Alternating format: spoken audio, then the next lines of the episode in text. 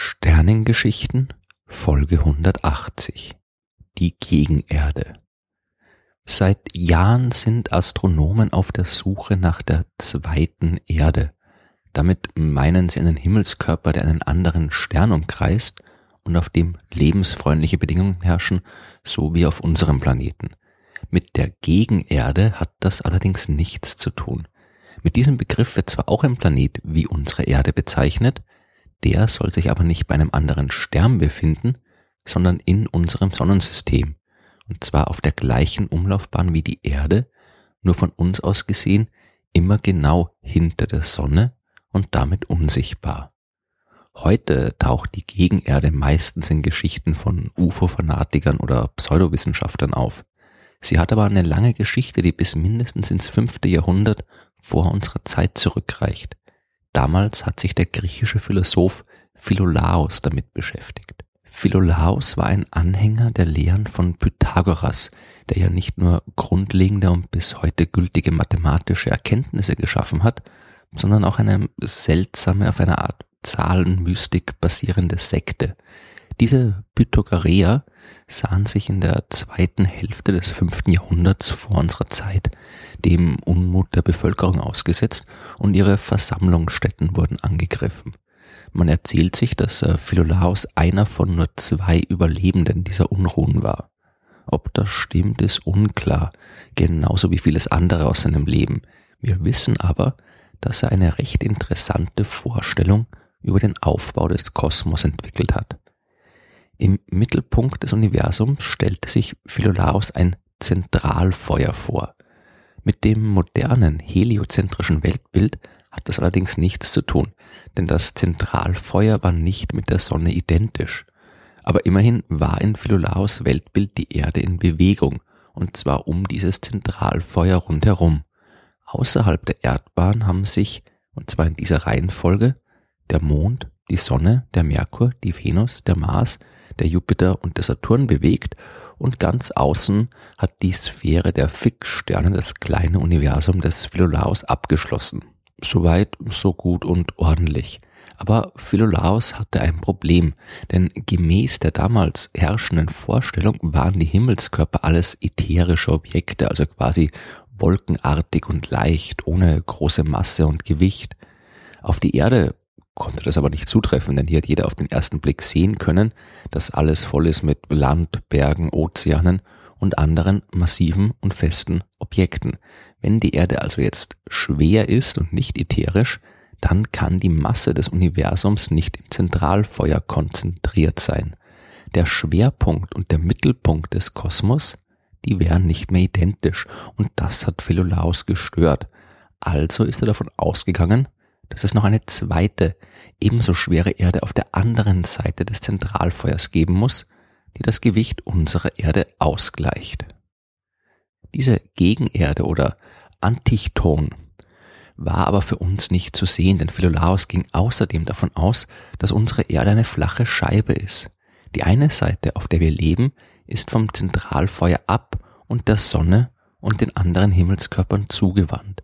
Die unbelebte und unbewohnte Rückseite weist dagegen immer in Richtung Zentralfeuer. Das ist der Grund, warum wir dieses Zentralfeuer nicht sehen können und auch der Grund, wieso die Gegenerde für uns unsichtbar ist. Aristoteles war mit Philolaos Kosmologie nicht einverstanden. Der war der Meinung, dass die Erde selbst sich im Mittelpunkt des Universums befinden muss. Sie sollte dort unbewegt verharren und alles andere muss sich um sie herum bewegen. Denn wie sonst könnte man die Tatsache erklären, dass Objekte nach unten fallen, hat sich Aristoteles gedacht. Laut ihm hat jedes Ding im Universum seinen natürlichen Ort und von den ätherischen Himmelskörpern, die aus einer ganz besonderen Materie bestehen sollen, mal abgesehen, dieser Ort sei eben der Mittelpunkt des Universums.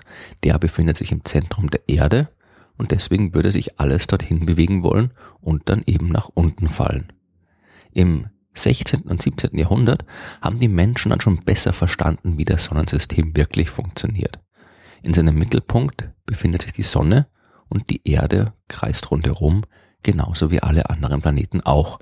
Das Wort Antichton ist zwar weiterhin verwendet worden, jetzt aber meistens für die noch eher unbekannte südliche Hälfte, die südliche Hemisphäre unseres Planeten. Und die Gegenerde hinter der Sonne, auch die ist noch nicht völlig verschwunden.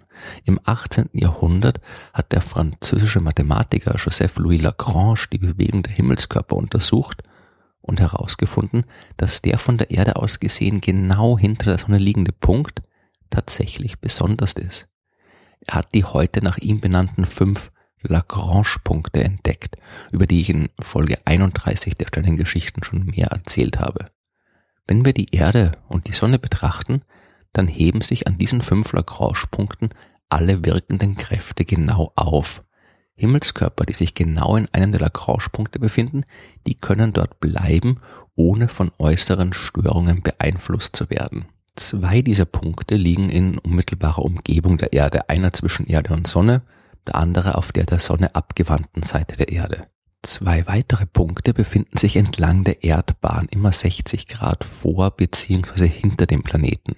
Der letzte Lagrange-Punkt, der offiziell L 3 genannt wird, liegt aber tatsächlich genau auf der gegenüberliegenden Seite der Erdbahn, direkt hinter der Sonne.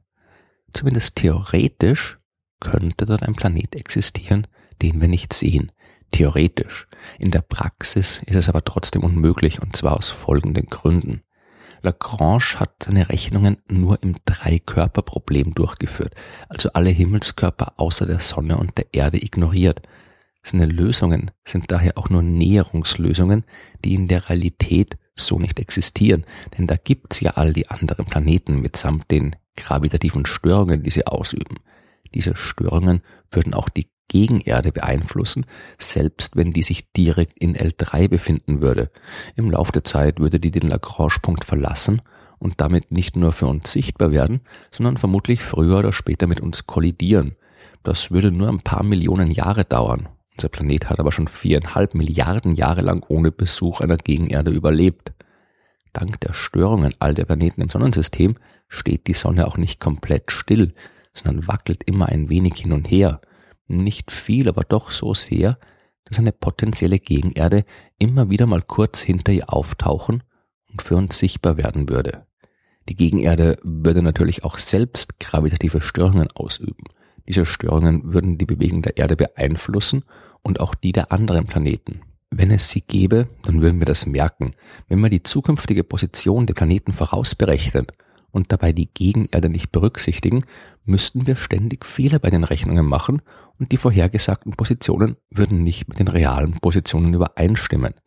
Das ist aber nicht der Fall. Die Planeten sind alle dort, wo sie auch sein sollen. Das gleiche gilt für die Raumfahrzeuge, die wir durchs Sonnensystem schicken. Raumsonden, die zum Beispiel in Richtung Venus fliegen, wie Venus Express im Jahr 2005, würden von der Gravitationskraft einer Gegenerde so sehr gestört werden, dass sie ihr Ziel nicht erreichen könnten. Die haben es aber erreicht und auch unterwegs nichts gesehen, was wie eine zweite unbekannte Erde aussieht. So faszinierend die Idee einer Gegenerde auch sein mag, es kann sie nicht geben. Abgesehen davon, dass es extrem unwahrscheinlich ist, dass sich während der chaotischen Phase der Planetenentstehung zwei identische Himmelskörper auf der gleichen Umlaufbahn um die Sonne bilden würden, hätten wir schon längst gemerkt, dass da noch eine zweite Erde ihre Runden zieht. Die Gegenerde kann es weiterhin nur in der Science-Fiction-Literatur geben oder den wirren Ideen der Pseudowissenschaftler.